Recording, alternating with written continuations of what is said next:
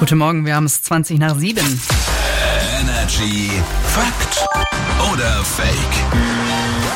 Und an der Stelle wird immer aus Freunden, Feinden. Guten Morgen, Cordula aus den News. Guten Morgen, ich will aber nicht dein Feind Doch, werden. es muss er annehmen jetzt. Na gut. Du bist heute da. Felix ist nämlich im Urlaub, bedeutet, wir klatschen uns Thesen ins Gesicht und dann gilt's zu erraten, ob Lüge oder Wahrheit. Korrekt. Ich würde gern beginnen und behaupte, es braucht genau drei Tage, bis aus einer Bekanntschaft eine Freundschaft wird.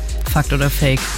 Oh, Freundschaften schließen sich doch mal schon schnell. Drei Tage sind schnell, aber ich könnte mir vorstellen, es geht noch schneller. Oh. Man weiß, oh, ja, Okay. der riecht gut, der, den, den kann ich ertragen. Ja, ich sag, das ist dann ein Fake. Es geht schneller. Alles klar, es ist tatsächlich, Fake. aber es dauert deutlich länger. Oh. Also eine Studie zeigt, dass sich eine enge oder gute Freundschaft nach 200 gemeinsamen Stunden entwickelt. Wow. Bedeutet nach 16 Tagen. Okay, ja gut.